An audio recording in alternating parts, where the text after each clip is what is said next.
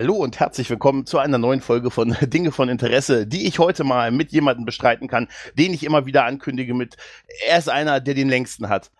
Laufenden Podcast in Deutschland. Hallo Raphael. Hallo Gregor, einen wunderschönen guten Tag. Ich äh, bin ja mittlerweile, ich war erst immer etwas irritiert, wenn ich das gehört habe. Mittlerweile kann ich mich ja nicht dran satt hören. Ne? Ich finde super, wenn du das sagst, wenn die Frauen das sagen. Das Ja. ist einfach nur Ja. Ich, hoffe, die, ich hoffe, die Reihenfolge bleibt auch erst ich, bevor es Frauen sagen. Ja, natürlich. Ja, aber es ist wirklich der Who-Cast. Wir können es ja der Who-Cast, der Doktor, der Deut, der einzige, einzige deutschsprachige Doctor Who-Podcast. Legendär seit wann? 2006? Bist du am Seit Start? 2006, ja. Aber es gibt tatsächlich mittlerweile einen anderen, ähm, die, glaube ich, nur die, die Zeit nutzen wollten, in der die gute Jodie nicht über die Bildschirme hüpft. Äh, die haben es, glaube ich, mittlerweile auch auf acht Episoden gebracht oder so. Okay, okay. Noch nie was von gehört. Nee, Äh. ich, äh, ja, aber es ist krass. Es ist wirklich krass. Äh, ein, äh, ich habe mal nachgeguckt, äh, wirklich von anderen Podcasts, die auch, es gibt natürlich auch schon ältere, aber so aktiv und, und die auch vor allen Dingen fast durchgängig Folgen produziert haben. Jetzt, du hast auch mal Pausen gehabt, aber im Großen und Ganzen bist du ja immer gelaufen. Ja, ja, ich habe sonst nichts zu tun. Ich habe ja quasi meinen Lebensentwurf darauf ausgebaut, über ja, Dr. Who zu reden. Darum bin ich auch heute hier. Das ist ja das Schöne. ja, ja, denn ich kann ja kann gleich mit, äh, mit der Tür ins Haus fallen. Raphael, Dr. Who, ich kenne nix von Klassik. Gar nichts. Nein. Oh, Ich uh. kam, ich kam mit The Eleventh Hour und ich ging mit Capaldi. tatsächlich, tatsächlich. Also nein, ich habe wirklich, ich habe noch nie irgendetwas von Klassik gesehen. Ich habe jetzt hier so ein Audiobook liegen, das ich gewonnen habe bei dir. Das ist das erste, was ich hier von Klassik äh, habe, wo ich auch mal reingucken werde. Aber ich habe tatsächlich noch nie was äh, davon gesehen gehabt und habe tatsächlich bin so der Kommerzhörer, äh, Kommerzgucker, der dann so mit der mit Beginn der Matt Smith-Ära hier auf Fox in Deutschland damit angefangen hat. Weißt du, der Beliebte in den Doctor Who-Gruppen, weißt du? Ja, nicht zu Unrecht. Insofern, ich wollte tatsächlich fragen, wie du dran gekommen bist. Und ich glaube, das ist ein sehr guter Weg. Ja, Versaut dich natürlich für viel anderes, muss man sagen. ja, ja, ja, ich habe das gemerkt. Ich hatte damals so, ich wusste zwar, was Doctor Who ist, so gro ja, hier äh, britische Science-Fiction-Kultserie, läuft länger als Star Trek, äh, äh, Alien und halt eine, äh, eine, eine Notruf Polizei-Notrufzelle, das ikonische Bild, das, das war mir schon bewusst. Und dann habe ich das beim Kumpel gesehen und das war halt die ersten beiden Folgen von der fünften Staffel von, ähm, von New Who. Und ähm, er sagte, hey, gucken wir das mal. Ich, so, ich hatte überhaupt keinen Bock drauf und nach fünf Minuten war ich total drin. Und ich finde immer noch, es wird ja auch oft empfohlen, dass die 11th Hour ein sehr Mhm. guter Einstieg ist für Doctor Who halt. Ja, also für New Who bin ich da auch immer noch derjenige, der sagt, auf jeden Fall das, weil es halt im Gegensatz zu dem, was davor kam, auch irgendwie nicht so schlecht gealtert ist. Ich meine, wenn man sich sowas wie Rose anguckt, also sprich die erste Folge von äh, Doctor Who, von der Doctor Who Neuauflage quasi, also von der Mhm. Fortsetzung ab 2005, das ist halt mal ganz, ganz fies bäh gealtert. Ne? Also Ja, dem sieht man halt an, ähm, wie alt es ist und wie unschön es ist. Und vor allem äh, im Gegensatz zu den Classics, die halt teilweise sehr alt und teilweise sehr billig sind, muss man sagen, nach heutigen Standards, kann man da halt auch nicht sagen, na, das ist ein Klassiker. Ne? Also Sachen von 2005, die schlecht gealtert sind, die sind halt schlecht gealtert. Das sind keine Mhm. Klassiker. Ja.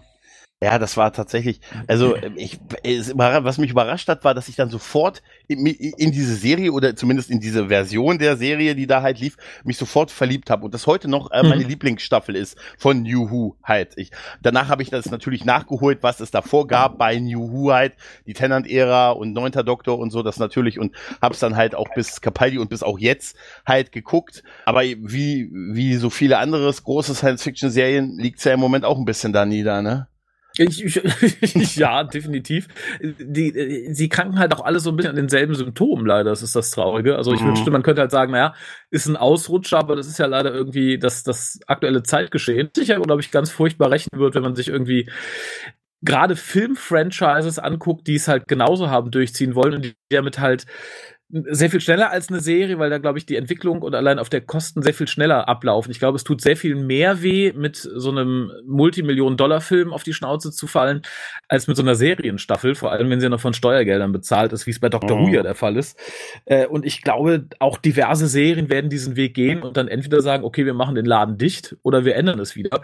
Weil äh, sowas wie Ghostbusters Mhm. äh, drei quasi, also nicht der, der jetzt kommt, sondern der, der kam und wieder weggegangen ist, oder wie der letzte Terminator, die sind halt nicht ohne Grund äh, auch vom Publikum ziemlich, ziemlich weggeschoben worden. Also ich habe ich hab Dark Fate tatsächlich vor kurzem erst gesehen und es ist unglaublich. Das ist, äh, also hast du ihn gesehen, Dark Fate? Alter, es ist wirklich unfassbar.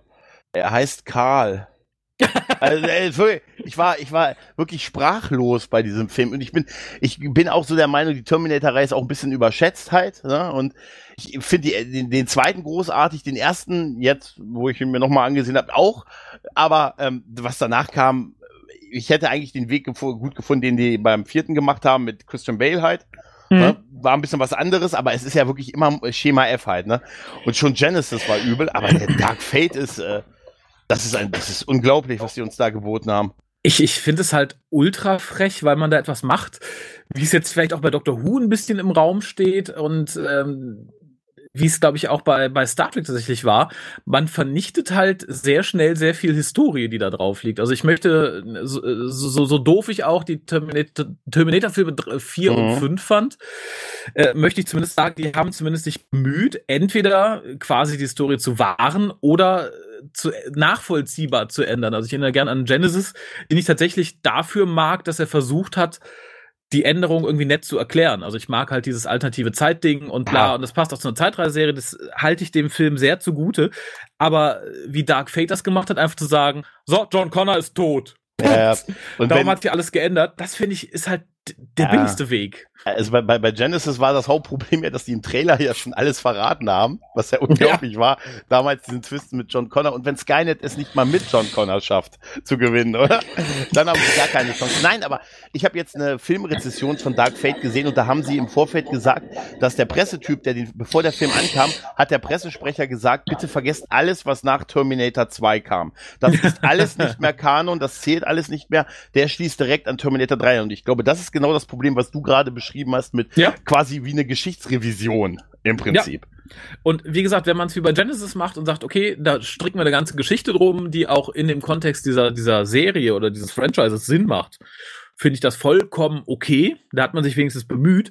Aber dass wir jetzt im letzten in einer Szene abzufrühstücken oder wie in Star Trek Discovery einfach mal zu ignorieren, bis die, bis die Fans halt schreien, in der zweiten Staffel ganz wild zurückzurudern und zu sagen, ja, äh, nee, ähm, der Hologramme äh, gab schon immer unter Kirk und allen anderen wurde es nur nicht gesagt, weil hier ein Captain gesagt hat, er mag keine Hologramme, weil die so unsicher sind. Ja, raus äh, damit der Technik. Unglaublich, also, nee, oder? Also das finde ich, ähm, äh, weiß ich nicht. Da, ich mag es halt tatsächlich, wenn so eine Geschichte tatsächlich aus der Geschichte heraus geändert wird, weil man eine tolle Geschichte erzählen möchte und nicht, weil man irgendwas vorhat. Also wenn man jetzt sagt, ich möchte äh, unbedingt starke Frauen haben und ich möchte unbedingt Öko-Themen ansprechen und darum ändere ich den Kram und muss dafür irgendeine Geschichte stricken, wie, na, da kam halt ein Terminator, hat den John Connor im Hawaii-Urlaub umgenietet, darum hat sich alles geändert. Der, nee, das ist, äh, weiß ich nicht, ich finde es frech dem Franchise gegenüber, ich finde es frech den halbwegs intelligenten Zuschauern gegenüber, ich finde es einfach lächerlich. Und das ist halt auch so ein bisschen das, was bei Doctor Who im Moment passiert, wo ich denke, Leute, es ist nicht euer Ernst. Also, ja, es ich, ist, es ist, ja, es ist genau wie du, er, er hat's ja bereut, der gute Karl. Und wenn, wenn's, ne, also, das müssen, das müssen wir honorieren. Er hat's ja bereut, was er getan hat. Für John, denk immer dran, Raphael, für John. für John. Ja. ich, wusste ich nicht, ob ich lachen oder weinen sollte, muss ich, aber das ist ja auch, tatsächlich, ich hatte damals, als ich dann bei, mit Doctor Who quasi anfing, äh, hatte ich halt Glück, dass das halt so eine gute Staffel auch gewesen ist halt, ne? Und heute auch so ein guter Doktor halt. Und die Matt Smith-Ära ist in dem, was ich halt kenne, und das ist halt New New Who, ist für mich halt die, der beste Teil gewesen bisher, den ich gesehen habe, in Gänze halt so. Ja, also kann ich den kann ich den nicht allzu arg widersprechen. Also ich glaube gerade Smith in der Gänze und Capaldi vom Konzept her sind ja. halt auch das, was dem dem Geist von Doctor Who und dem, was die Classics mir persönlich vermittelt haben, immer am nächsten kam tatsächlich. Äh, also da war ich sehr auf, auf, auf der Schiene Moffat. Natürlich, äh, also gerade irgendwie Staffel 9 bin ich kein Freund von, also mhm. Capaldis zweite Staffel, die ist halt aus diversen Gründen für mich so ein bisschen, ein bisschen rausgefallen. Absolut, ja, das stimmt. Ähm, aber auch da hat es halt angefangen, dass viel auf externen Druck gemacht wurde. Also genau wie das, was aktuell passiert, halt auf externen, sei es politischen, sei es politisch korrekten Druck oder auf Druck von schreienden Minderheiten irgendwie gemacht wurde, äh, sind da halt auch viele Sachen, wo ich sagte, oh, da hat man halt sehr auf eine sehr, sehr laute, sehr, sehr kleine Minderheit gehört, wie sich mhm. dann auch an, an Zuschauerzahlen zeigt tatsächlich. Oh, die sind äh, mal, also soweit ich das deuten kann, äh, jetzt mal nicht groß, groß über der Capaldi-Ära, oder? Nee, die, wir, sind, wir sind mittlerweile tatsächlich wieder da, wo man sagt, okay, da sind wir so im Capaldi-Mittel. Also ja. wenn ich das jetzt, äh, ich habe jetzt auch nur die Overnights im Kopf, die sind, glaube ich, ein klein bisschen, ein ganz klein bisschen höher. Äh, aber dafür, dass man äh, das auf einen Sonntag geschoben hat, äh, mhm. der sowieso irgendwie besser bezuschauert wird, als das am Samstag der Fall ist, finde ich es tatsächlich traurig. Und dafür, dass man groß geschrien hat, alles wird neu, alles wird anders, alles wird super. Nee. Ähm, und äh, natürlich hat auch das neue Fans angesprochen, also wie Doctor Who momentan läuft, ähm, hat auch seine Berechtigung. Aber äh, mir kann halt keiner erzählen, dass das groß und neu und super ist. Wie gesagt, wir dümpeln bei Zahlen da rum, die nicht, nicht wesentlich besser sind. Und dafür hat man halt sehr viele alte Leute einfach vergrault. Die ja. sind weg. Ja, da hätte man Capaldi früher die Gitarre weggenommen bei den Zahlen wahrscheinlich. also jetzt, wenn er die Erwartungshaltung ja. gehabt hätte. Ich meine, auch so, bei, bei mir war es ja auch so. Ich habe, ähm, ich, ich mag auch die Capaldi ich mag Capaldi super. Ich finde auch seinen Doktor, so wie er in der achten Staffel war, fand ich ihn am besten. Ne? Also ähm, bis auf die Waldfolge. Also bis auf, die, bis auf diese furchtbare Waldfolge. Die äh, Waldfolge? Die Waldfolge. Nein, Ach, die, Folge, wo, uh, wo, die im uh, Wald, weißt du, wo das Kind am Anfang mit diesem ja, ja, uh, das war, glaube ich, war das nicht eine Folge, wo du dich geweigert hast, die bei euch zu besprechen damals? Das ist tatsächlich, glaube ich, also die neunte Staffel haben wir komplett nicht besprochen, weil, ja. äh, weil ich zur Zeit keine Zeit hatte und bisher wir auch keinen Nerv hatten, die nachzuholen. Steht aber, wie gesagt, an, um das mhm. Thema zu sagen. Aber äh, tatsächlich habe ich mich bei der Waldfolge geweigert, weil das so ein hanebüchender Schwachsinn war. Also sie glänzt tatsächlich heutzutage neben dem, was in den aktuellen Staffeln oder? wird. ja, ja wahrscheinlich, definitiv. vielleicht auch die, wahrscheinlich auch die neunte Staffel im Nachhinein, also in der Retrospektive. Darauf setze ich ein bisschen. Also wir haben ja die, die ersten, den ersten, das den neunten waren ja alles Zweiteile. Ich glaube, den ersten haben wir schon besprochen vor zwei Jahren oder so. Der zweite liegt hier schon seit einem Jahr auf der Festplatte rum. Ich hoffe, dass es ab jetzt tatsächlich noch positiver weitergeht. Denke dann aber an so Sachen wie Aschilda, ja. das Wikingermädchen, was ewig lebt und Gott. denke so, naja, ja. so viel besser wird es unter Umständen nicht. Aber wie gesagt, im Vergleich ähm, um direkt mal den Bogen zu schlagen, ich bin mir auch ziemlich sicher, dass das der Grund war, warum äh, zumindest im, in allen Fandoms der erste Zweiteiler der zwölften Staffel so gut ankam, weil man da halt entsprechend weit zurückgerudert ist und entsprechend Schlüsselreize gesetzt hat, um den mhm um den etwas vergrellten Fans zu sagen, hier guckt mal, wir sind doch noch Doctor Who, guckt mal, wir haben hier alte Feinde rausgeholt und äh, wir referenzieren ganz viel Kram, den wir einfach ignoriert haben in der elften Staffel. Und wir und haben glaube, Pike. Pike ist jetzt an Bord der TARDIS. Pike und wir suchen Mr. Spock. Genau, den kennt ihr doch, den klassischen ja. Spock. Leonard Nimoy, wink, wink. wir ja, haben ihn also auch, so ein, er hat es möglich gemacht, dass er nochmal dabei sein könnte. So ein ja. bisschen ist das. Mittlerweile ist, ist ja Spock so ein bisschen, also wie in den, in den 70ern und 80ern, der Bart synonym war für halt äh, den, den Ehepartner, den man, mit dem man vortauschen möchte, dass man eigentlich homosexuell ist. So ein bisschen ist doch dann äh, das, das Spock jetzt mittlerweile das Synonym dafür, dass man irgendwas reinholt, um noch so ein paar äh, ja. Leute zurück in, ins Fandom zu holen, oder? Wenn es nicht läuft, musst du Spock bringen, ja. Ja, genau, also, genau ist das. Also, also genauso ist, ist der Master auch der Spock von Doctor Who Staffel 2 zwölf geworden. Da, das ist einfach. Da, hm? da, da sprichst du was Gutes an. Ich habe nur die erste Folge bisher gesehen von der aktuellen Staffel und der gute Sascha Dahan. Ne? Ja. Ähm, ich habe ja auch Dracula gesehen und da fand ich ihn ganz gut in dem zwei, im zweiten Teil von der Dracula-Miniserie. Wenn du sie nicht gesehen hast, guck sie dir an, die ist sehr gut. Habe ich, die ist wirklich ausgesprochen ich, großartig. Ja, ich habe mit der dritten Folge ein bisschen Schwierigkeiten, aber in Summe finde ich gut. Aber ganz ehrlich, wenn die offensichtlich so einen Sim-Master ähnlichen Joker haben wollten, warum mhm. haben sie denn nicht John Sim gefragt, ob der kann? Also jetzt mal ehrlich, oder? Also ich, ich habe, also ganz kurz zu Dracula. Ja. Da bin ich auch bei dir. Ich finde, die dritte Folge hat ein ganz großes Problem, nämlich, dass sie mir einfach zu kurz ist. Da hätte man zwei Folgen draus machen sollen und die mhm. Entwicklung besser darstellen, weil ich finde den Sprung in die Gegenwart eigentlich ganz cool. Ja. Finde die Idee, die da abläuft, warum Dracula sich da mit wem zusammentut, ohne jetzt wild spoilern zu wollen, auch gar nicht so verkehrt. Aber das in so einer, in, in 90 Minuten runter zu handeln, ja. war mir ein bisschen zu flott. Da geht halt viel irgendwie Hintergrund verloren. Das, das ist total witzig. Ich habe das mit dem Raphael vom Popschutz, äh, habe ich eine Folge dazu gemacht und der hat genau ja. dasselbe gesagt und ja. dass einem so, weil die Charaktere ähm, auch so einen Sprung machen. Auf einmal ist dieser Freund von dieser Lucy im Finale eine wichtige Rolle, aber du hast ja vorher überhaupt nicht mehr gewusst, wer das ist, weil er nur einmal gezeigt wurde. Es wirkt so, als hätten die vielleicht mit mehr Folgen gerechnet oder als wenn das ein bisschen längerer Story-Arc hätte sein sollen. Ich finde, es wirkt halt so, dass ich hatte tatsächlich auch hier eine längere Diskussion darüber, weil ähm, mhm. Pierre mochte halt die, den dritten Teil äh, so gar nicht. Und ich dachte, okay, mhm. ich kann ihm mal viel abgewinnen. Ich habe so ein bisschen das Gefühl, dass man sagen wollte, okay, wir erzählen Dracula, erzählen kurz die Vorgeschichte und erzählen dann irgendwie mindestens zwei Folgen in der Gegenwart. Und dass das dann aus irgendwelchen Gründen etwas zusammengestrichen wurde und gesagt hat, naja, macht mal lieber zwei coole Folgen irgendwie in der Vergangenheit und eine halt mit dem ursprünglichen Konzept. Mhm. Weil es in diesen 90 Minuten kommt halt so unglaublich viel dazu. Wir haben halt äh, Lucy, wir haben den ganzen Rumsch um die rum. Wir haben halt sein Zurechtfinden in der Gegenwart, was auch meines Erachtens viel, viel, viel zu knapp kommt, weil er halt ja. viel zu schnell, viel zu gut klarkommt. Wir haben Renfield, äh, äh das, also Mark Gettis, den ich ja, sehr, sehr toll finde. Also das mit dem, äh, mit dem Klarkommen in der Gegenwart, ich, ähm, das ist immer ein bisschen schwierig. Das, du kannst es ja nicht die ganze Folge zeigen, oh mein Gott, da ist ein eisernes Ross und so, weißt du? Nein, also nee, das, aber ein, meinte ich das auch gar nicht, aber ein bisschen halt, aber er hat ja auch mhm. eine Begründung gehabt, dass er sagt, er kommt aufgrund seines Alters halt mit Veränderungen auch gut klar. Aber dass er sofort mit ist ein Tablet ein WLAN und mhm. mit einer mhm. Kanzlei. Da musste ich, das fand ich ein bisschen lächerlich, ehrlich gesagt. Ja, also Kanzlei fand ich, den Kniff fand ich tatsächlich gut, dass man sagt, okay, ich war damals bei euch, irgendwie habt mich vertreten und vertretet mich auch jetzt, mich auch jetzt noch. Das finde ich gut nachvollziehbar, aber der Rest war mir halt zu gerafft. Auch dass er dann innerhalb von ein paar Monaten sein Apartment, Penthouse hat und so weiter mhm. und so fort, das fand ich halt ein bisschen dünn. Tindert. Ähm, ja, genau das. Äh, aber der gute Sascha Dahan war mir auch mhm. da irgendwie ein kleines Problem. Das hatte ich im, im Cast auch zur, zu dem Zweiteiler gesagt.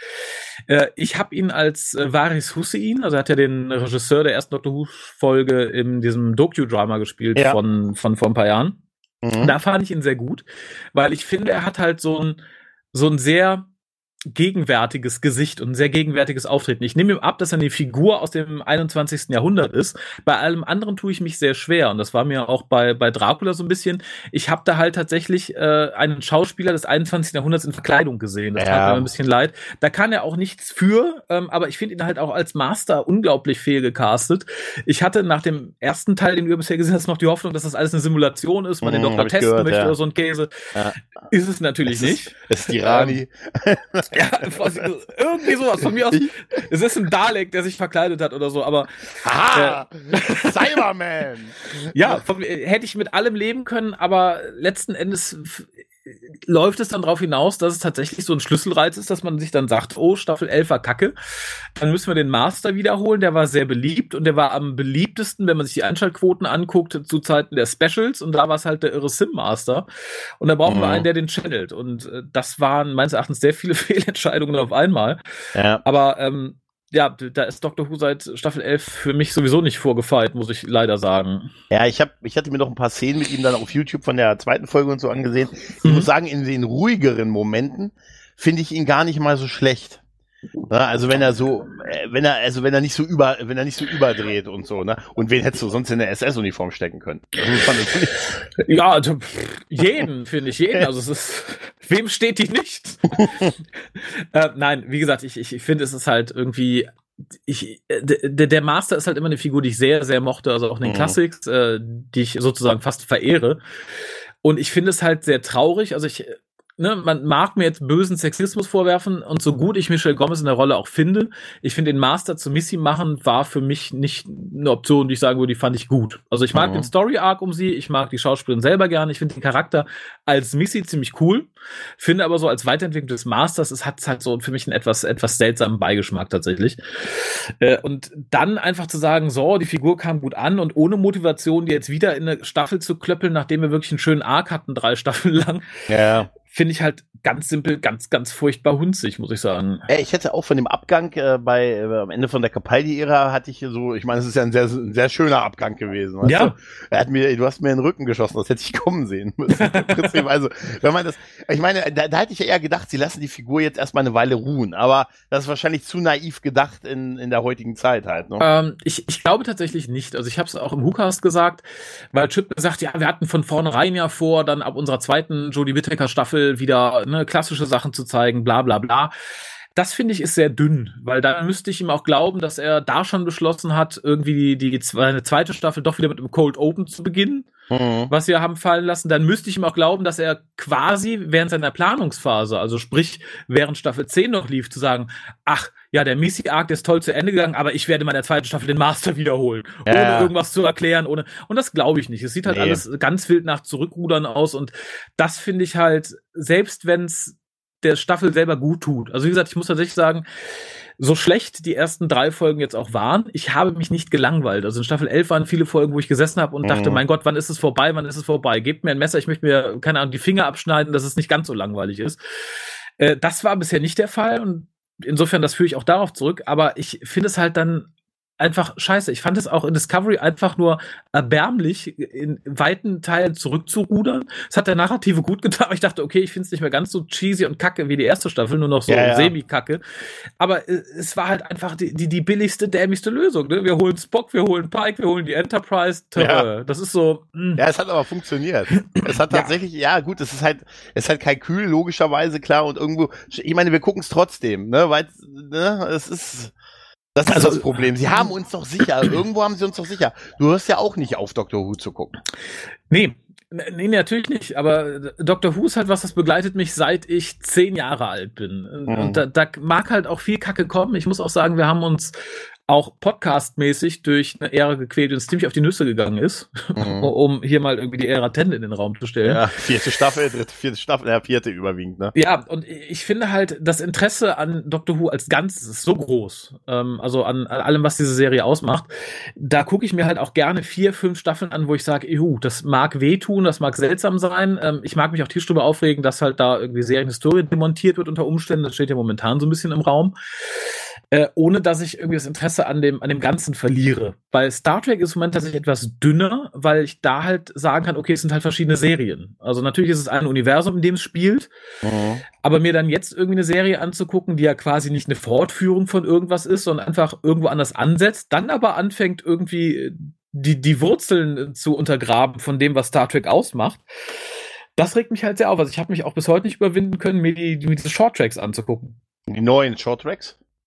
Auch die alten Shorttracks nicht. Ja, ich habe also ich, als sie dann irgendwann bei ich meine, es ist schon bezeichnend, dass die bei Netflix dann ohne Ankündigung irgendwann unter Trailer und mehr in der Kategorie aufgetaucht sind, oder? Ich meine, also ohne dass die da irgendein Wort gesagt haben, dass sie das und ich muss sagen, ich habe die auch äh, also da ist nicht groß was. Ich meine, es ist okay und irgendwie ja, mein Gott, ist nice to have, dass sie das machen, aber man braucht sie. Ich bin auch nicht bockig auf die neuen Short Tracks und so. Ich habe jetzt Bock auf Picard. Wir haben ja schon vorhin mhm. im Vorgespräch drüber geredet. Gestern ist der Tag, wo gefühlt alle außer wir beide äh, bei der Picard-Premiere gewesen sind. Mhm. Ähm, und äh, ja, aber ich, also auf Picard habe ich, da habe ich wirklich noch Bock und es wird immer mehr. Das ist das Schlimme daran. Echt? Weißt Warum? Du, ja, ich, also, es ist, es ist der, es ist der, mein Vater. Es ist der, es ist der, es ist, nein, jetzt ist es raus. Patrick Stewart, nein, Captain Picard ist mein Vater und meine Mutter. In einer artübergreifenden. Nein, es ist einfach, ich habe, ähm, es ist einfach diese Liebe, die, die ich zu TNG habe, die ich zu dieser Figur mhm. habe. Und ähm, ich habe halt auch noch die, die Hoffnung, dass die es nicht versauen. Und ich weiß, dass er das Kacke-Emoji gesprochen hat. Weißt du? das dürfen wir nie vergessen. Aber auch wenn ich diese Heldenverehrung im Moment fast schon ein bisschen absurd finde. Ich, ich glaube, da bin ich für mich froh, dass ich irgendwie mehr das Deep Space Nine Kind bin, weil ich tatsächlich ja. mit finde, es ist mit Abstand die beste Star Trek Serie. Da bin ich bei dir. Gerne. Da bin ich ah, tatsächlich okay. bei dir. Ich bin da, ich bin tatsächlich, also als Serie mhm. muss ich sagen, ist Deep Space Nine für mich die beste bisherige Star Trek äh, Serie. So die, die ich auch öfters geguckt habe und öfters ja. wie, immer wieder, wieder gerne gucke. TNG ist halt so das, mit dem ich, weißt du, das ist so wie die Mutter, wo ich halt immer wieder nach Hause komme, wenn es nicht läuft oder froh bin, sie zu sehen halt, ne?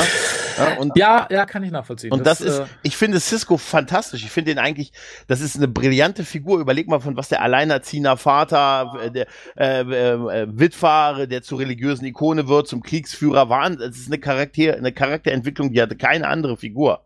Ja. Ne? Also es ist, und als Serie ist Deep Space Nine natürlich in Summe die beste Star Trek-Serie. Mhm, mhm, mhm das sehe ich auch so. Und ich habe auch jetzt die letzten Jahre tatsächlich, da mag man mich auch für schlagen, ich habe tatsächlich viele gute Seiten an Archer's Enterprise entdeckt in letzter Zeit. Da bin ich vollkommen bei dir. Und ich bin sehr überrascht, dass mir das äh, jetzt, ich habe jetzt, ich finde tatsächlich, dass der Pilotfilm von der Serie der beste Star Trek-Pilotfilm bisher gewesen ist. Ja, also da, äh, da bin ich Vollkommen ja. bei dir. Also äh, bei Enterprise fand ich tatsächlich, um, um das mal endlich auf Band festzuhalten, weil ich es bei jeder Gelegenheit sage, wo diese Serie angesprochen wird, aber nie wurde, wurde es aufgezeichnet.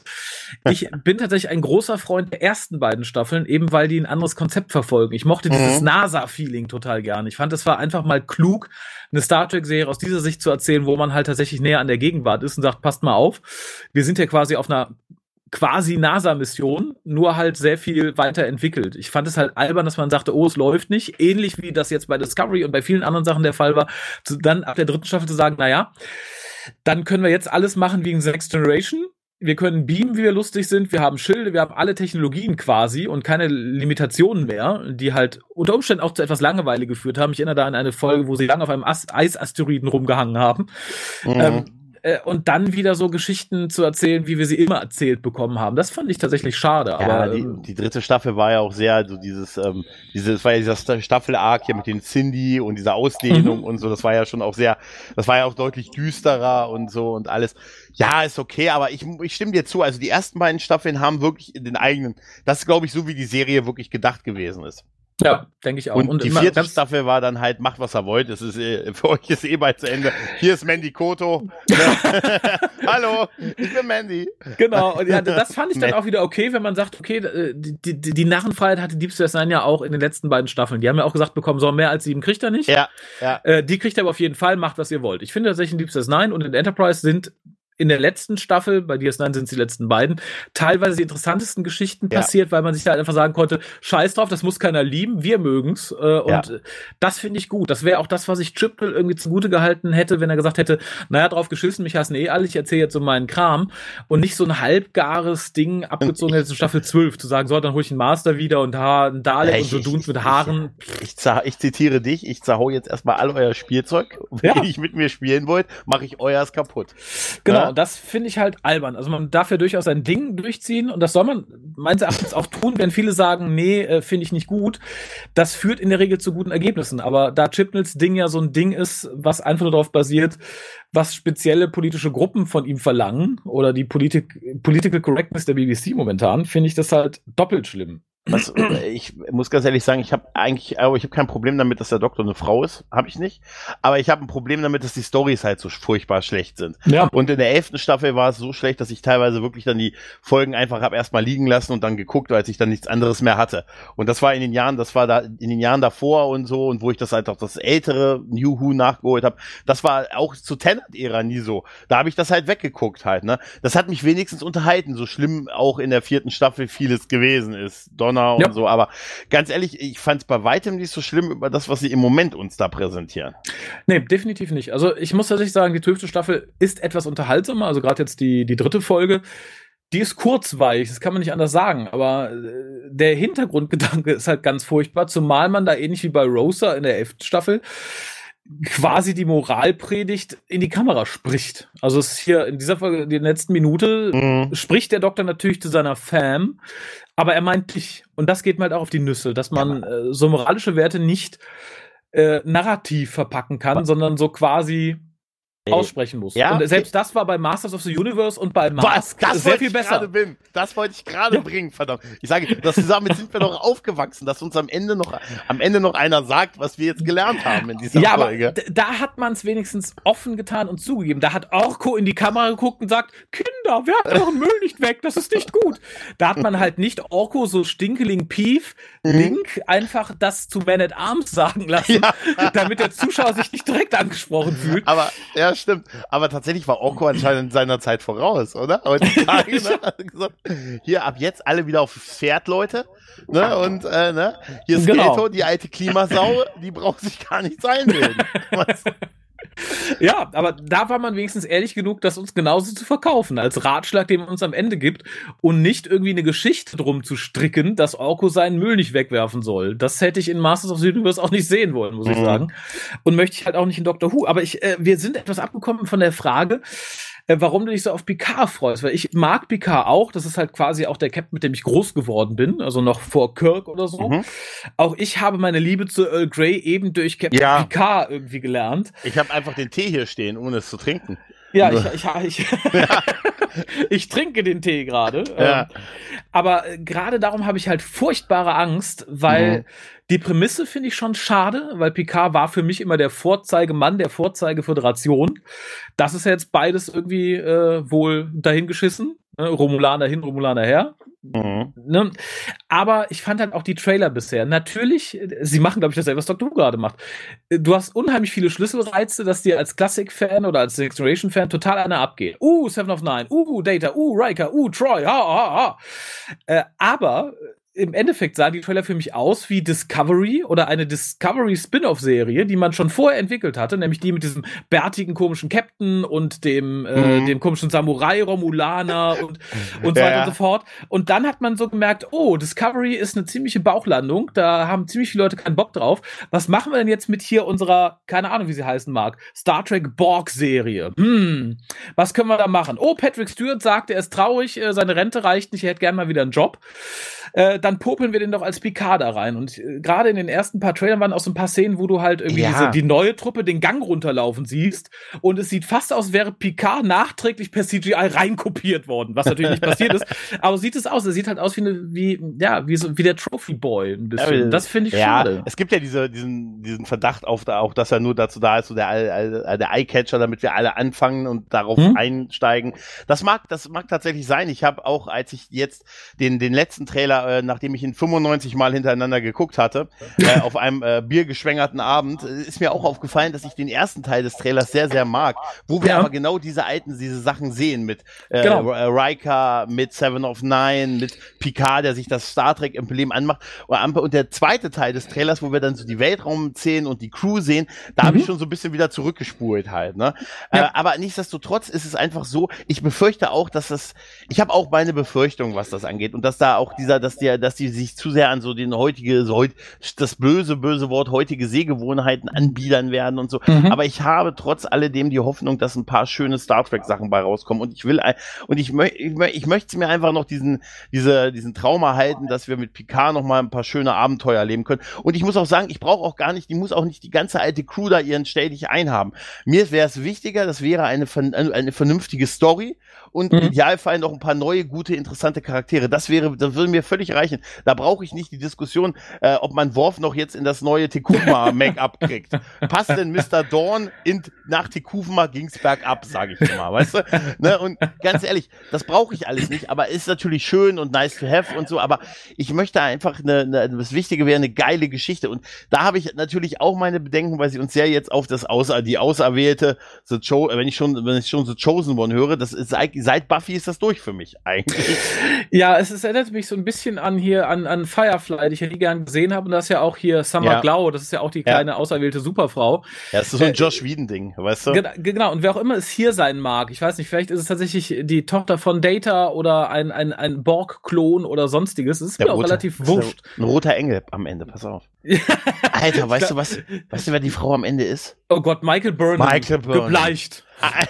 das ist, und das ist halt, nee, Gott, ich krieg schon wieder, ich sehe schon wieder die Nachrichten mit meinem Michael Burnham. Also haben, haben die nicht sogar gedroht, dass es da irgendwelche Verbindungen ja, ja, ja, ja, ja, ja. Weißt du nicht, weißt du nicht, dass sie ein, dass man, dass, dass es, äh, angeblich hat sie einen französischen Nachfahren. das ist, das ist, ange, äh, ich, ich, ich würde so eine, so eine Storyline basteln, dass er, eigentlich hat er das Grundstück, äh, das Chateau damals abgefackelt, wo sein Bruder starb, weil er das schreckliche Geheimnis der Familie Picard bezüglich des, naja, was, nein, ich habe ja mal gesagt, äh, ich habe mal, äh, weißt du was, äh, das habe ich schon mal erzählt im Podcast, aber weißt du was ein super Ende von Picard wäre, wenn, wenn, wenn sagen wir Picard wird so eine drei Staffel epische Geschichte, weißt du, wirklich mhm. so drei Staffeln und es ist eine epische Geschichte. Und dann ist die letzte Sequenz ist, wie du auf einmal siehst, die Kamera gleitet so von Patrick Stewart ab und geht rüber zu Scott Bakula, der sagt Computer Hologramm beenden. Holodeck. Und, das, und dann zwinkert er und geht raus. Das ist die Rache für das Ende von Enterprise. Ich, ich wollte gerade sagen, das, das wäre ja. tatsächlich eine sehr, sehr schöne Rache. Ich würde es so Meta, gönnen. so herrlich Meta halt, ne? Nein, aber irgendwie, ich, ich weiß auch, dass ich da vielleicht so ein bisschen, ach, ich habe irgendwie, ich will einfach eine Serie haben, wo ich sage, das ist für mich so Star Trek, wie ich es gerne heute sehen möchte.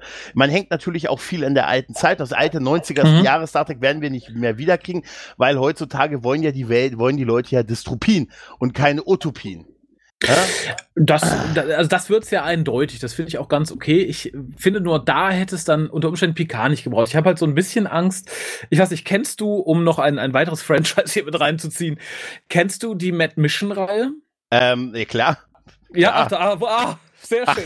Ach, Alter, ich, ich, also ich, ich bin aufgewachsen mit so, Leuten, die es nicht kennen. Sechs, sechs Teile. Ah, okay. Fünf Teile? Ja. Nee, fünf, fünf, fünf. Entschuldigung. Mein, okay, es sind einige auf jeden Fall. Es, es, sind fünf und ein Sechster, der aber nichts damit, damit zu tun hat. Aber mhm. da ist nämlich auch was passiert. Ich mag die Filme eins bis vier total gerne. Ähm, hab mir jetzt auch kürzlich die, die diese nette Blu-ray-Box gekauft. Und da gibt es noch einen fünften Teil und da hatte schon irgendwie eine Darstellung keinen Bock mehr und die beiden Hauptdarsteller, also sprich Cody, Jack und äh, Sam, die spielen auch wieder mit, aber am Anfang dieser Folge sind es komischerweise Diebe geworden, die dann sich über irgendeine, irgendeinen Auftrag streiten und getrennter Wege gehen und dann äh, den Rest des Films nur noch so Nebenfiguren sind, die sich wie Vollidioten verhalten. Und äh, das hat mir damals immer so ein bisschen die, die, ganze, die ganze Serie vergrellt, weil sie halt quasi meine, meine Helden in Anführungszeichen kaputt geschrieben haben. Und ich bete zu Gott, dass sowas nicht mit Picard Ja, du meinst, passiert. dass sie uns, dass, du, dass sie uns, können sie, kann uns Picard den Captain kaputt machen? So, so, so ein bisschen tatsächlich. Also ich fürchte, das heißt, ich fürchte, ich finde es halt einfach schade, dass Picard halt nicht der Diplomat in der schönen Föderation ist, sondern dass er Mhm. jetzt schon irgendwie der Renegade ist, der für das kleine Borg-Balk irgendwie hier mit der komischen Discovery-like-Truppe irgendwie von dann zieht, um, keine Ahnung, den Romulaner Borg-Cube zu zerstören oder so. Das finde ich schon. Ah. Keine dünn. Assimilation seit 89 Tagen. Äh, da muss Ne? ich tatsächlich sagen, das ist das, worauf ich Hoffnung setze. Die Borg fand ich immer sehr cool, auch wenn sie für mich durch die Einführung der Borg Queen durch Voyager so ein bisschen, Ja, so ein bisschen in Ruin geschrieben wurde. war nicht durch Voyager. Die, die Borg Queen ist durch äh, erste Kontakt Nein, eingeführt da, worden. da, da, war ein Komma. Ach so. D- Durch Einführung der Borg Queen und Voyager, weil da hat man ja quasi weiter in eben dieses Horn getutet. Äh, Borg finde ich cool. Ich finde auch, wenn man die Serie um die Borg gestrickt hätte und weiter fort und die, das eigene Ding durchgezogen, hätte ich weniger Angst. Hätte ich gesagt, Das okay, es wird super. allenfalls so seltsam wie Discovery, aber so habe ich halt Angst, dass sie dann auch noch so ein bisschen das kaputt machen, was schon da ist. Und das möchte ich nicht. Das wäre super, eine Borg-Serie, die wirklich im Kollektiv nur spielt. Wirklich, und du siehst einfach nur wirklich so, das ist die, das sind die Abenteuer von Three of Five. Genau, bei seinen Routinearbeiten. Ja, bei seinen- 60 und das ist Minuten pro Folge. Jetzt in die nächsten 16, so wie, 50, äh, wie 24 damals. Die nächsten, oh, die nächsten acht Folgen sind ja nur Ruhezyklus. Ne? Und so, da, da, da passiert nicht viel und so. Aber es soll ein Raumschiff in der Nähe geben. Was, also, sie kämpfen bald gegen die Kazon. Was? das wäre, sowas wäre super. Ja, oder, äh, oder es gibt am Ende noch den, das Reboot von äh, Cisco. Cisco kommt zurück. Äh, Star, pass auf, Star Trek Jambalaya. Würde ich. Das wäre eine schöne Kochsendung, Ja, ich, die man in dem kochen, Universum schickt. kochen mit äh, den Propheten. Ne? Denn am Ende wissen sie, wir werfen alles in ein Wurmloch und gucken mal, was wir rauskriegen. Das ist genau. Nein, aber es Ja. ist, aber ganz ehrlich, ich habe ein bisschen, ah, ein bisschen Hoffnung einfach auf ein paar schöne Star Trek Momente und dass vielleicht äh, Picard immer noch so ein bisschen die Lichtfackel ist in der Dunkelheit. Weißt du, so die moralische Instanz, äh, die ja für mich auch immer irgendwie so ein bisschen gewesen ist halt, ne? Ich hoffe es. Ich, ich hoffe halt, dass man den Charakter auch entsprechend einsetzt. Im, Im Trailer schockierte mich die Szene, wo man den, keine Ahnung, er ist 80, oder? Er geht auf die 80 zu. Wo man den ja, wird 80-jährigen 80, ja. Wo man den 80-jährigen Patrick Stewart äh, zum Glück nur in Kampfpose gegenüber eines anderen Kämpfers stehen hatte. Und ich dachte, wie will man uns das verkaufen in der Serie? Fängt er an zu kämpfen oder springt er einer zwischen und sagt, nein, halt, lassen Sie das. Man kann den doch jetzt nicht auf den Faustkampf loslassen. Aber, aber geil wäre, wenn es so, wenn es so offensichtlich ist, dass du siehst Umschnitt und es ist so ein Stuntman. Weißt du, er bewegt sich so ganz langsam und dann ist er um und dann macht er wieder so Flickflacks und weißt du, Purzelbäume und so und aus dem Sprung in die, äh, aus, vom Liegen in Stand. Hat so eine Sachen. geschminkte Glatze Ja, aufgesetzt. so, genau. Und es sieht so ganz offensichtlich an, aus, dass das er nicht ist, halt, ne? Es Das wäre was für die Shorttracks vielleicht. ja, aber ich habe, ähm, wir haben ja, es gibt ja, äh, ich muss auch sagen, wir schweifen zwar ganz schön von Dr. Who ab, aber mein Gott, Star Trek ist halt auch so ein schönes Thema. Ich sage dir, am Ende ist das ähm, Lower Decks, die animierte Serie, die beste von den neuen Star Trek-Serien. Ich fürchte auch, wobei ja jetzt gesagt wurde, dass noch zwei weitere bisher nicht angekündigte irgendwie in, in, Vorbereitung sind. Ja. Äh, ich finde es mittlerweile albern, muss ich sagen. Also Ja, das ähm, ist, das ist alles. äh, Und zusätzlich zu der äh, äh, Section 31-Serie, die, ko- die ist ja, Ja, ja. schon bestätigt. Da müssen sie ja die gute, äh, die gute, warum haben die denn eigentlich Philippa gegessen, die Klingonen? warum haben die, ich habe nie verstanden, warum die Philippa gegessen haben. Nee, auf jeden Fall, da kommt ja ähm, da also das plus dann noch zwei weitere, von dem eine mit ziemlicher Sicherheit dann eine Pike-Serie ist. ja. Ähm, ganz ehrlich, das ist dann auch irgendwann. Uh, ne? ja, Pike ist tatsächlich das Einzige, worauf ich mich ein bisschen freuen könnte, Ja. weil das war auch der einzige Teil von Staffel 2, der mir gefallen hat. Der Ja, große tatsächlich. Story-Arc Spock fand ich auch sehr grenzwertig, muss ich sagen. Der rote Engel, Nilix wäre geil gewesen. Naja, nee, vor allem ist es, ist, ich, ich finde halt Discovery, und ich hoffe, das wird Picard nicht, ist so unglaublich prätentiös. Die versuchen sich als so großartig, tiefgründig und sonst noch was zu verkaufen, dass aber der Story Arc gerade Staffel 2 auch schon keine Ahnung, für jeden, der fünf Minuten nachgedacht hat, relativ offensichtlich war, dass ich von allen Ecken und ja. Enden hab vorher schon äh, alle sagen hören, wer der rote Engel und was der rote Engel es, ist. Die Antwort für alles ist immer Michael Burnham in dieser Serie. Das ist einfach so. Damit muss man, muss man leben. Aber weißt du, die, diese Folge, der, der schönste am, am zweiten, an der zweiten Staffel, in Anführungszeichen, war doch die Folge, wo sie Pike seine Vergangenheit gezeigt haben. Ne, wo, wo er dann, dass er dann im Rollstuhl landet und so, dass er diese, wo er dieses Kadettenschiff, wo er bei dieser, diesem klingonischen Koloss da ist. Oh wo ja. Er, pass auf, wo sie uns erklären, dass die Klingonen die Wächter der Zeit sind. da muss sie, und sie dann diesen, diesen Minbari-Gedächtniskranz hatten. Alter, ey, die, also wenn ich irgendein Volk mit Wächtern der Zeit assoziiere, weil es sind es definitiv die Klingonen, oder? Das habe ich mir immer schon gedacht, auch schon während Klassik. Ich dachte, wenn die mal nicht die Wächter der Zeit sind, mein dieser, lieber Scholli. Dieser Kodos, das ist doch ein Zeitwächter. äh, was mir tatsächlich bei Discovery, um das vielleicht mal abschließend zu sagen, bis heute noch am meisten nachhängt an Lächerlichkeit, ist das Neudesign der Klingonen inklusive, keine Ahnung, fünf Kilo Make-up und drei Zentner Gebiss, mit dem ja. man sie kaum versteht. Einzig und allein auf der Grundlage dessen, dass man den großen Twist verheimlichen wollte, dass das neue Crewmitglied, was man da mitgenommen ja. hat, eigentlich der Klingone ist. Was auch jeder nach der, nach, nach der zweiten Folge, wo er da ist, wusste und sagte, ah ja, komisch, ne? Der wird ja, ja. gar nicht so so im Abstand gezeigt. Das wird er doch sein. Wo ja, ich dachte, ja, das hätte man sich, oh, da hätte man so sparen können. Ja, genau. Und dann diesen, diesen, diesen gefakten äh, IMDB-Eintrag von dem Schauspieler, wo, wo der Schauspieler, damit er nicht bei beiden Rollen akkreditiert ist, den Namen seines mhm. Vaters angegeben hat bei der Rolle von Wok. Ja. So. Weißt du, das war also, ich muss ganz ehrlich sagen, das mit den Klingonen haben doch nur im Kampf lange Haare, wenn sie Krieg haben. Oder irgendwie so. Und das war, ey, ich sag ja, nach Tikuvma ging's bergab. Aber weißt du, was schön war? Ähm, wo sie uns erzählt haben, äh, am Anfang von Discovery doch, dass die Klingonen ihre Toten auf die Schiffs Das war Schiff großartig. Ey, ganz, da habe ich wirklich, weißt du, 50 Jahre lang erzählt man uns, wenn der Klingone stirbt, dann wird dann wird geschrien, weil mhm. ein Krieger nähert sich zum Stovokor und der Körper ist egal, weil es die Seele in Stovokor halt eintritt, ne? Mhm. Und plötzlich wir müssen auf die Schiffshölle. Ja, und auch das war nur aus einem Grund da, dass man nämlich im Pilotfilm einfach das nutzen konnte, um das Schiff platt zu machen, wo ich auch dachte, ja, das ist aber auch mal ganz schlechtes Schreiben. Ja, aber warum so, warum sowas nur für so einen billigen Trick, wo man auch ein Torpedo in Trümmern hätte verstecken können, oder? Ja, weil, äh, ich weiß nicht, weil es schlechtes Schreiben ist und man, glaube ich, nur äh, viel drumrum schreibt, um irgendetwas durchzudrücken, was man gern hätte. Sei es halt der große Kniff, dass man den Schauspieler nicht erkennt. Mhm. Äh, ich weiß es nicht. Ich finde es ganz furchtbar dünn. Ich finde aber auch, wie gesagt, das greift halt ganz furchtbar um sich momentan, um mhm. vielleicht auch nochmal den Bogen äh, zu Dr. Who zu schlagen. Ähm, aber mal ganz davon ab, was hat dich bisher davon abgehalten, mal in die Classics zu gucken? Äh, tatsächlich äh, das Alter meins Nein, tatsächlich, meins. Nee, tatsächlich. Äh, ja, ich ich ich habe ein bisschen was gesehen, so Ausschnitte und so, und das sah alles sehr cheesy aus. Und dann dachte ich mir, äh, gut, ach, ich weiß nicht. Ich habe es mir immer vorgenommen, mal reinzugucken. Und wenn man mir da wirklich mal, also ich bin da auch nicht abgeneigt, aber ich befürchte, ich habe auch Angst vor der großen Masse, was da, was da vor der Tür dann stehen würde halt. Ne? Okay. Obwohl ich es natürlich, äh, also ich, wenn es ist halt wirklich ein bisschen das, weil ich sage, ich tue mir halt echt schwer damit, mit älten Sachen, die ich noch nicht gesehen habe, nochmal neu zu gucken heutzutage. Da treffen mich die Sehgewohnheiten so ein bisschen. Und äh, ich, ich glaube, äh, vielleicht muss ich muss ein bisschen was gucken, aber ich, ähm, wie gesagt, ich habe mich bisher da noch nicht rangetraut. Das finde ich sehr interessant, weil das war, glaube ich, das, was mich damals irgendwie in, in, in, in Zeiten, bevor es das Internet gab, ich weiß nicht, wie, wie deine Zuhörerdemografie aussieht, aber viele kennen es. dann kennen viele es sowieso nicht. Zeiten ohne Internet.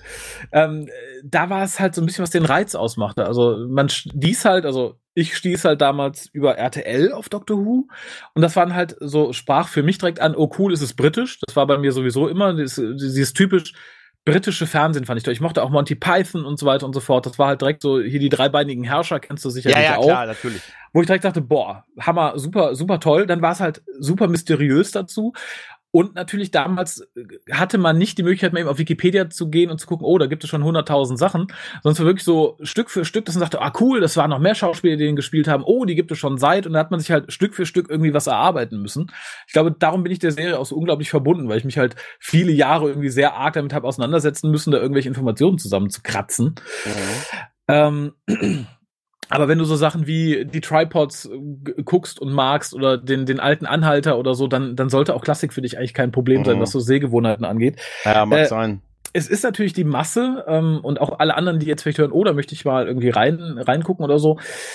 Äh, ich bin nach wie vor der Meinung, man muss und sollte nicht damit anfangen, mit dem Anspruch zu sagen, so, ich fange jetzt beim Pilotfilm an von 1963 und gucke der Reihe nach, bis ich dann irgendwie bei Sylvester McCoy angelangt bin.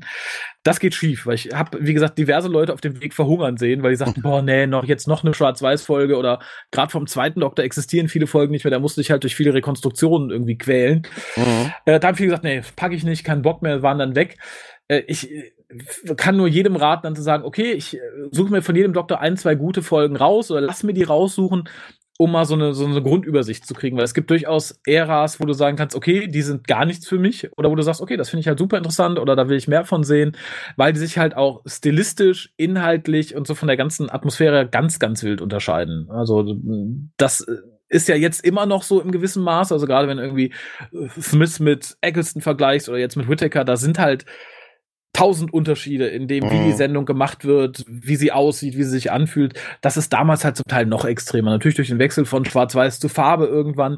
Damals hattest du noch einen viel stetigeren Wechsel an, an sogenannten Showrunnern, Skripteditoren und so weiter und so fort.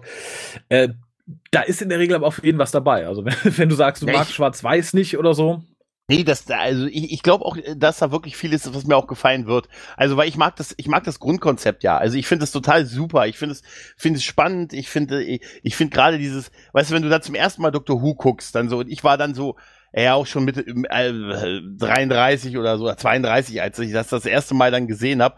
Und dann erzählt er, wie gesagt, mein Kumpel da, es ist so ein Dr. Who, er hat so eine Notrufzelle aus, aus England und, und dann ist jetzt so Prisoner Zero und ich sag, was? Was? Und du bist so einer, du bist halt, du kommst halt von Star Trek, weißt du? Du kommst halt von, du bist, sag, was? Ja, aber das ist ganz einfach, der ist, der ist 900 Jahre alt und, äh, und was? Und dann guck, also ich fand es einfach sofort alles großartig. Und mhm. ich habe das einfach wirklich sofort geliebt und mir auch jetzt die Blu-ray-Boxen, nochmal physikalische Datenträger hier von der, hier diese Gesamtboxen von der Smith und der Capaldi-Ära ah, ja. äh, gekauft und gehofft, sie dann nicht bei dir zu gewinnen, weil ich hatte sie doppelt dann. und, äh, das ist immer ärgerlich, so ein Ding für 100 ärgerlich. Euro doppelt zu machen. immer doppelt, dann weiß man immer nie, wohin damit, Staubfänger und so. Nee, und, nee, und das ist, da, also das Grundkonstrukt ist ja da, dass ich das einfach auch mag halt und, und hm. sehr toll finde und so. Und äh, vielleicht, ja, ich, ich guck mal, du hast ja, es gibt ja da so Zusammenstellungen, wo man so bestimmte Empfehlungen bekommt von bestimmten Ehren. Äh, ja. Und es gibt ja so Folgen, wo man auch immer, auch bei euch, ich habe bei euch ja auch schon Folgen gehört vom WhoCast, wo ich die, wo ich die Folge nicht kannte. Halt, hm. wo ich die einfach, aber mir an, weil ich halt euch gerne zuhöre halt, ne? Ah. ja, es ist, ja. Immer, es ist zum Einschlafen immer perfekt. Hallo, jetzt der deutsche Doktor. ich kenne die Namen der Leute, aber ich weiß nicht so genau, worüber sie reden. Da ist doch noch dieser andere und nein, nein, nein, nein, nein. und das ist, äh, das ist halt, äh, ich, ich glaube, da werde ich wirklich mal noch mal mit anfangen. Aber bisher hat es mich wirklich äh, noch nicht geritten, das, das alte Zeug halt äh, zu sehen. Ich bin dann ja, als ich da so anfing, gleich so in das fünf, das war ja 2012 oder 2011. Mhm. Und dann, dann ging das ja so gleich auf das 50-Jahre-Special dazu. Ich habe das angefangen, ein, also ich habe das geguckt und ein Jahr später habe ich mit Kumpels mit einem Fes auf dem Hut, mit Vanillefisch, äh, uh. habe ich da auch das 50-Jahre-Special auf Fox geguckt. Und in dem Jahr das erste Mal war ich auch, also bei der ersten Timeless, nee, bei der zweiten? Glaube bei der zweiten Timelash. Nee, ich war uh, bei der äh, ersten. Nee, bei der ersten. War bei der ja. ersten. Das war 2014, bei der ersten, ne? Genau. Ja, da war ich, da war ich dann auch halt und das war zwei Jahre vorher, wusste ich überhaupt nicht mal, was das ist. Ne? das geht, das geht, ich, ja. ich, glaube, das geht tatsächlich sehr schnell bei Dr. Who. Ich glaube halt, gerade dadurch, dass du da halt auch so einen ganzen Arsch schon an, an New Series hast, durch das du dich durchgucken kannst, ja. ist man da sehr schnell drin. Also, ne, Vanillefisch hat sich mal dahingestellt. Ja, ich weiß, ich weiß, dass er Kuchen gegessen hat. Aber ich muss sagen, ich kann dir sagen, es schmeckt Beide schmeckt ja einzeln gut und warum dann nicht auch in der Kombination? Äh, ja, also bin ich auch voll bei dir. Äh, das eins der leckersten Fischrezepte, die ich bis dato gegessen habe. Äh, da ist der Fisch halt in einer, in einer sehr leckeren Kruste aus Zimt und Vanille und so. Also insofern mhm. bin ich da auch voll bei dir. Aber das sind halt tatsächlich so Sachen, wo ich denke, huh, für mich als eigentlich von Klassik kommender Fan ist das so ein bisschen zu neumodisch. Dann die ja, Leute ja. in ihren 3D-Brillen rumrennen und äh, Ja, aber das, das kann ich, weißt du, da, das kann ich dann auch dann, als ich dann auch das erste Mal Weiland bei Kassel auf dem Kulturbahnhof ankam und das erste Typ, der auch mir ein Typ mit einem Fes und einem Wischmopp vorbeigelaufen ist halt, ne? Da dachte ich, da später stellt sich raus, der hat wirklich da gearbeitet. Da war das Fest, da, war das, da war doch das Fest der Kulturen, weißt du, war doch dieses eine Jahr da. Ja, ja. Der hat da wirklich gewischt im Nachhinein. Oh. Aber äh, nein, aber das ist dann halt so, ähm, ja, das ging dann schon sehr schnell, muss ich ganz Mhm. ehrlich sagen. Und dasselbe war, als ich äh, mit hier mit Christoph hier, meinem mein Nerd und Krempel Buddy, bei dem war es dann auch so. Der hat das auch nicht gekannt. Dann habe ich ihm auch ein bisschen sowas dann gezeigt. Dann hat er auch angefangen, das zu gucken. Halt auch so die Matt Smith-Ära. Und der hat dann im zweiten Jahr neben mir mit dem Fäß auf der Timelash gesessen. ne, also dann, ne, aus dem, das, das sagt schon, ist, man wird schon schnell aufgesogen. Ja, das, Fandom halt, ne? Also da muss ich tatsächlich sagen, die Erfahrung habe ich halt auch gemacht. Entweder kriegst du Leute gar nicht dazu, weil sie sich vor mit Händen und Füßen wehren. Ja. Und meine damals beste Freundin, das habe ich glaube ich auch schon ein paar Mal erzählt, die hat sich auch lange gewehrt, bis irgendwann nach einer ziemlich durchzechten Nacht sie ja morgens beim Frühstück saß oder so. Und ich sagte, komm, eine Folge, eine Folge Dr. Who. Und das war damals Father's Day. Und äh, dachte, sie, ah ja, ah ja, hm, ja, gucken wir ruhig noch die nächste. Es war dann irgendwie The Empty Child und The Doctor Dances. Und sie ging dann tatsächlich mit der Bitte, dass ich ihr bitte die Staffelboxen mitgebe. und seitdem war sie dran. Und ich glaube, Yes. dass äh, wenn man die richtige Folge erwischt, äh, ist man auch schnell da. Also ich glaube, es gibt immer so pro Staffel gab es bis vor einiger Zeit immer so ein, zwei Folgen, wo ich sagen konnte, okay, die würde ich jemandem zeigen, ohne viel Vorahnung, würde ihm drei Sachen sagen und dann bin ich mir relativ sicher, je nach Person, die wäre erstmal am Haken. Die würde erstmal sagen, okay, da gucke ich erstmal weiter, weil es gibt immer so ein paar Folgen, wo ich sage, okay, die wecken Interesse A an der Serie, haben aber selber irgendwie so viel Story, dass sie als halt alleine super gut dastehen können. Also sowas wie Vincent and the Doctor, die klappt, Oh wenn ja, du gar keine Ahnung hast von der Serie. Wenn du sagst, okay, das ist ein Zeitreisender, das Ja. ist äh, seine Begleiterin, die hat gerade ihren Freund verloren. Mehr musst du eigentlich nicht wissen und die Ja. Folge funktioniert unglaublich gut. Ja, ja. Ähm, und wie gesagt, pro Staffel gibt es da locker immer ein, zwei Folgen, wo ich sagen kann, okay, da kannst du jemanden einfach vorsetzen. Äh, bei Capaldi wurde es dann schon ein bisschen dünner. Ja, aber bei Capaldi konntest du zum Beispiel auch erklären, dass die Frau der Doktor ist. Du in, der- in der neunten Staffel jetzt auch sagen können, sie ist der eigentliche Doktor. Er Das sitzt stimmt. nur in der kleinen TARDIS.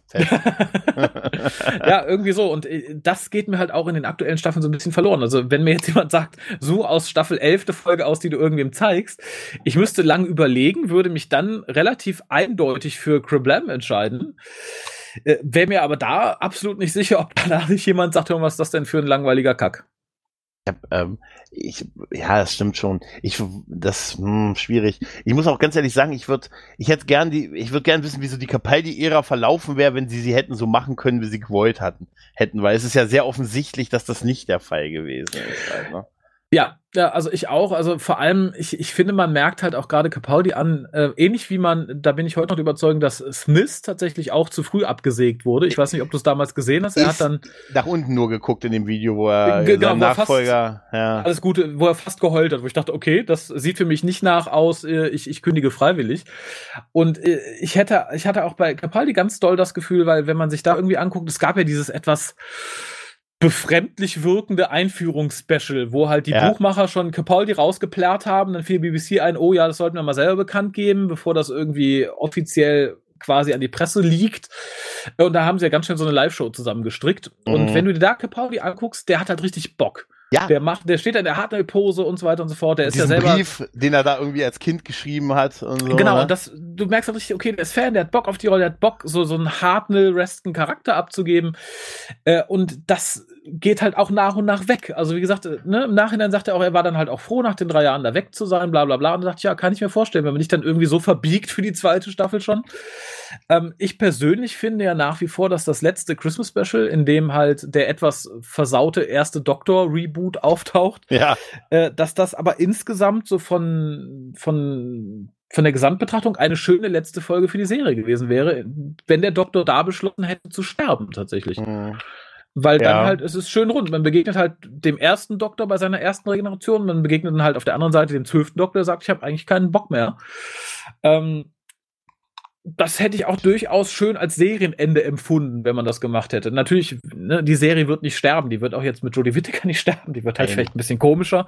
Oder vielleicht Ähm, irgendwann pausieren, aber das hat sie auch schon überlegt, überlebt, Äh, ne? Ja, und, und tatsächlich, also für jemanden, der sich noch nicht an die Classics getraut hat, dem soll aber gesagt sein, die besten Geschichten der Serie entstanden in der Zeit, als die Serie nicht im Fernsehen war. Also auch für die Leute jetzt sagen, oh, ich kenne nur New oder so. Äh, die Classics haben wirklich einige, einige Perlen, leiden natürlich ein bisschen drunter, dass sie halt den aktuellen Sehgewohnheiten nicht entsprechen. Aber was dann quasi ab 89 kam in Buchform, ähm, ab der Jahrtausendwende oder 99 dann in Hörspielform, da sind etliche Dutzend Geschichten bei, die halt weit über das hinausgehen, was, was man im Fernsehen sieht. Also sowohl an Komplexität als auch an Genialität. Also gerade so Autoren wie Lawrence Miles oder Gareth Roberts, die jetzt total in Ungnade gefallen sind. Also Lawrence Miles schon mit Beginn der, der New Series, äh, Gareth Roberts jetzt vor kurzem, weil er halt nicht, nicht links genug ist. ähm, die haben halt wirklich richtig geniale Geschichten geschrieben. Ähm, okay. Die man auch, also wie gesagt, Gareth Roberts, The English Way of Death, kann ich auch jedem empfehlen, dem man nur kurz erzählt, worum es in Doctor Who geht, weil die Geschichte halt einfach richtig großartig ist. Ähm, und insofern würde ich dem sehr positiv äh, entgegensehen. Also auch nach dem 96er Film mit Paul McGann, in, mhm. der ja damals ein oh, bisschen den habe ich gesehen. Zählt das auch als Klassik?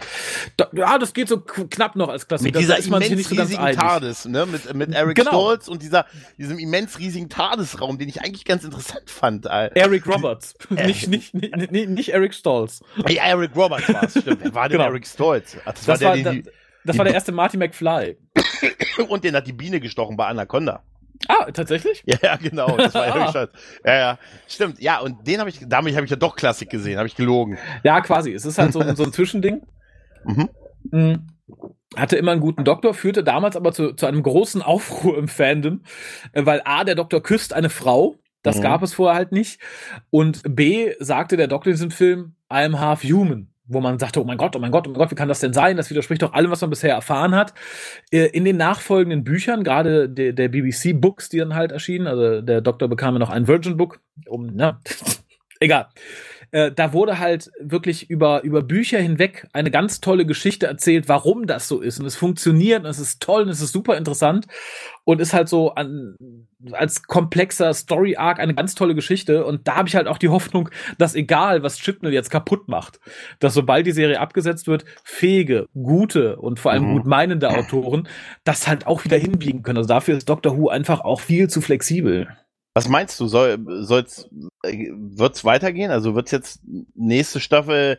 Ich meine, wenn man sich die Quoten ansieht, äh, wird's einen Wechsel geben? Wird's so weitergehen? Was meinst du? Ähm, gute Frage. Also es ist ja schon raus, dass auf jeden Fall bis Staffel 14 durchproduziert werden muss, weil ja, oh Gott, ich glaube, es war Sky oder irgendein anderer ähm, Pay-TV-Sender hat ja schon damit geworben, dass sie die Lizenz haben, äh, Doctor Who bis zur Staffel 14 auszustrahlen. Okay.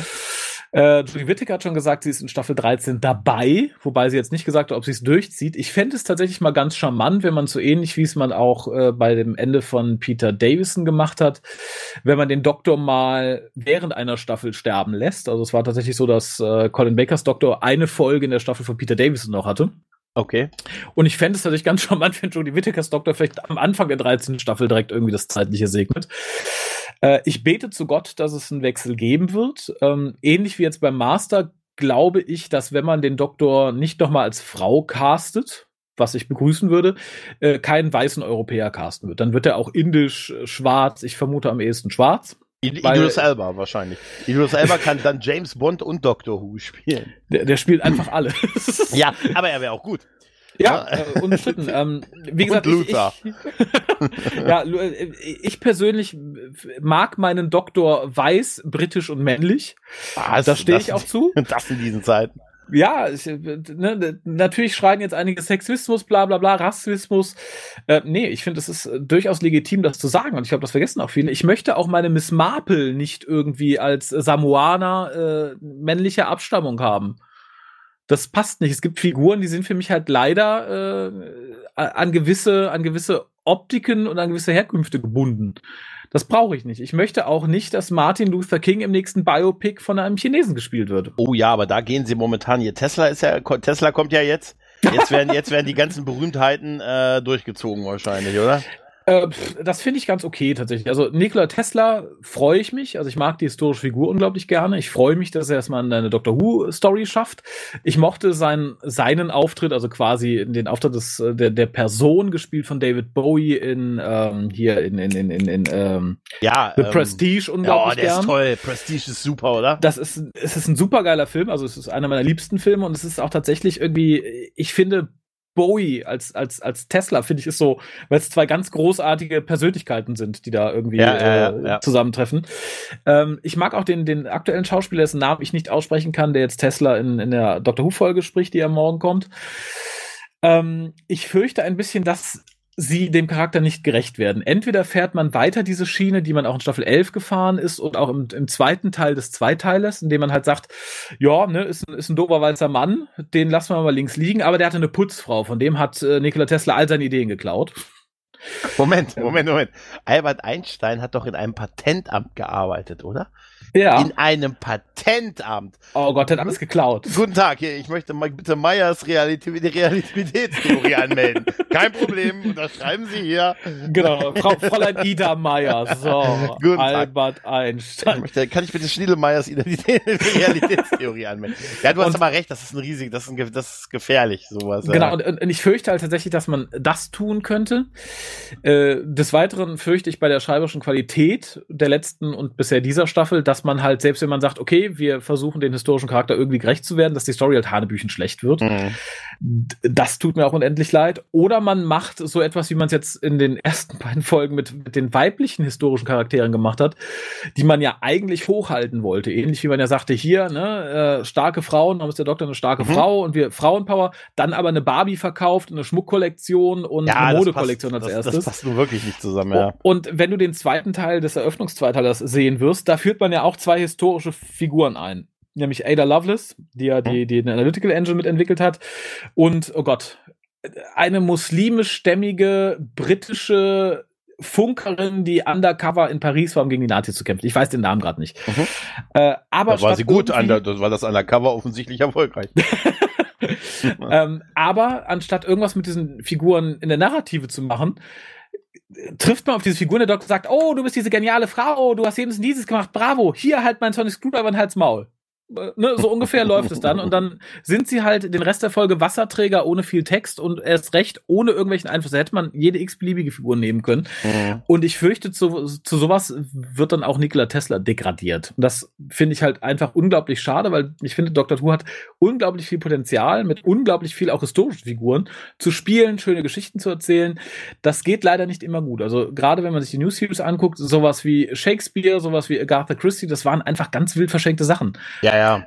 ähm, die man halt einfach irgendwie in so eine außerirdische Geschichte reinpopelt. Ich finde, das muss nicht sein. Es gab in der klassischen Serie und auch in Hörspiel- und Romanform sehr gute reine Historicals, wo du halt keine Außerirdischen hast, gar nicht, sondern einfach der Doktor in die Verwicklungen der Zeit irgendwie integriert ist.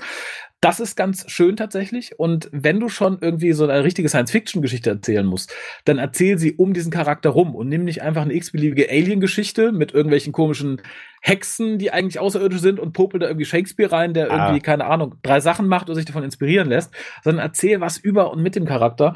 Und da hat halt gerade die New Series meines Erachtens ziemlich versagt. Und ich Ah. Das wird bei Nikola Tesla nicht anders. Ja, das könnte, da- also da hat sie wirklich in Gänze wahrscheinlich, mit diesem Anspruch hat sie auf jeden Fall in Gänze versagt. Ich meine, es reicht halt nicht, Hitler in den Schrank einzusperren, oder? ja, oder? Nee, auf, auf keinen Fall. Und äh, wobei, so lächerlich die Darstellung von Hitler in, in dieser Folge auch war, ähm, natürlich kann man sagen, okay, Dr. Who richtet sich ja an Familien und ne, natürlich auch an Kinder, da kannst du halt keine düstere Super-Nazi-Geschichte erzählen.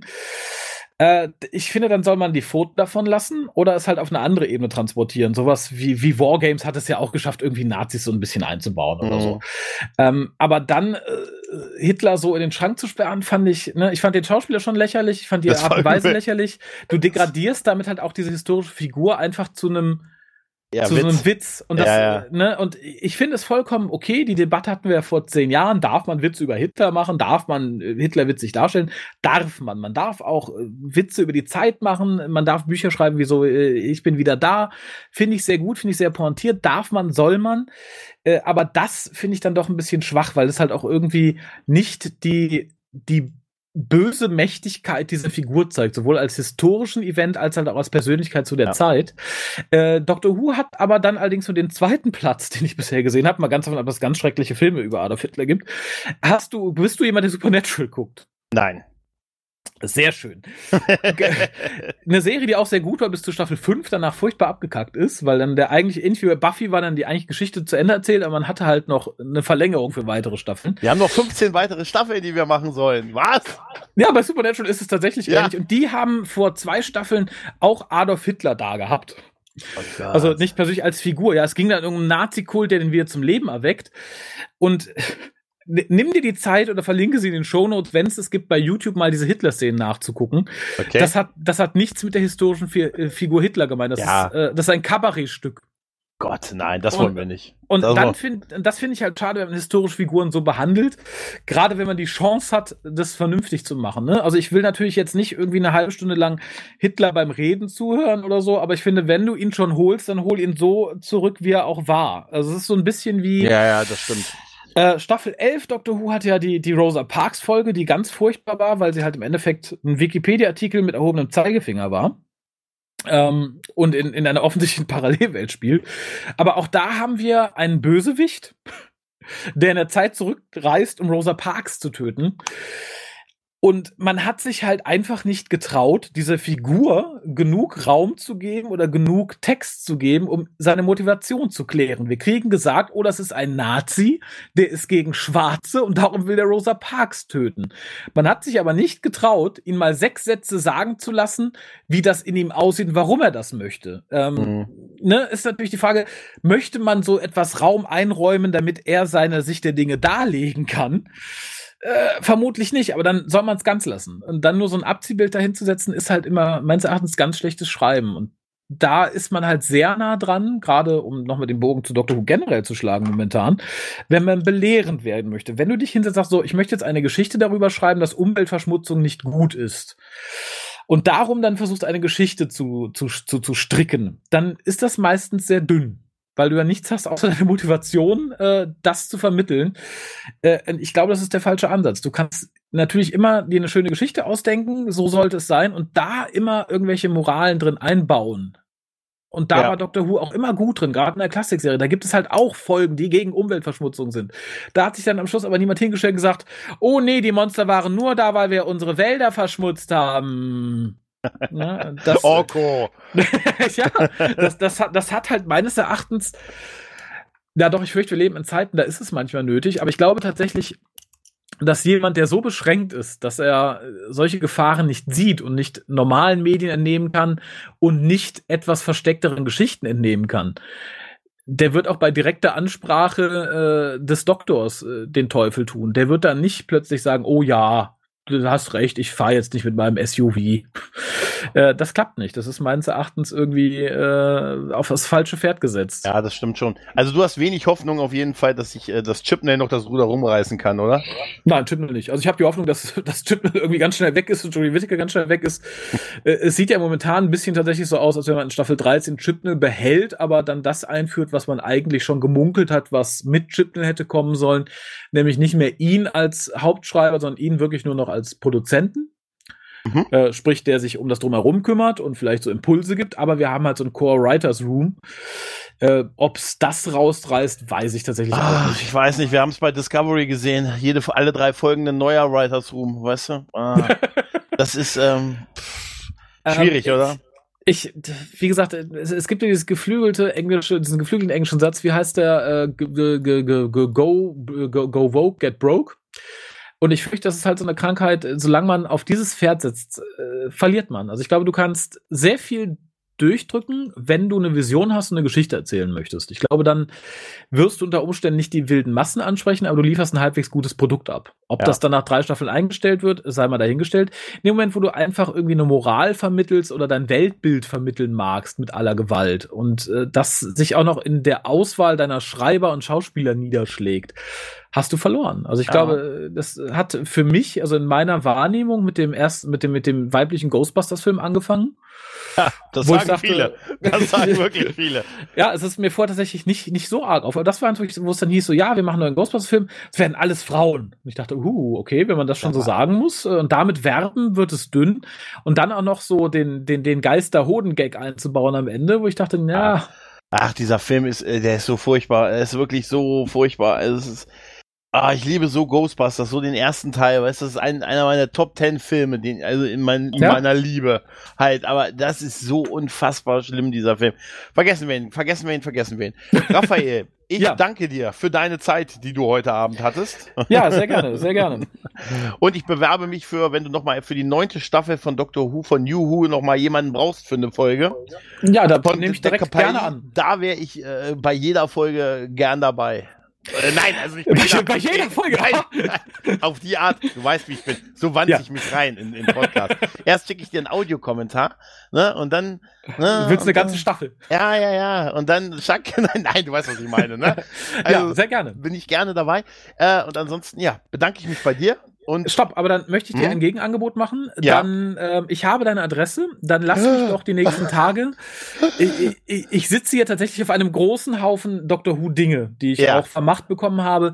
Dann äh, lass mich dir doch ein oder zwei Classic-Releases raussuchen. Ähm, bei Zeiten guckst du die und äh, dann suchst du dir eins davon aus, was wir besprechen. Das machen wir. Das machen Wunderbar. wir. Wort. Mache ich, das mache ich gerne. Schön. Die schicke ich aber nicht zurück, das weißt du. Nee, nee, das sind deine. Da, sehr gut. Dann ich nehme umsonst ist genau der Preis, den ich gerne mag. nee, super, machen wir so. Ja. Gut. In dem Sinne, jetzt schaffe ich es auch noch in den WhoCast dieses Jahr.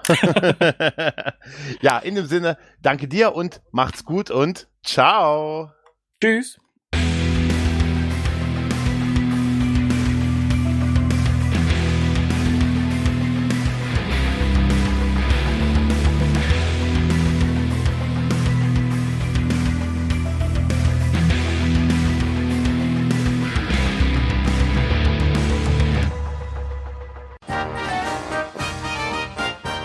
Produktion des Podcast Imperiums.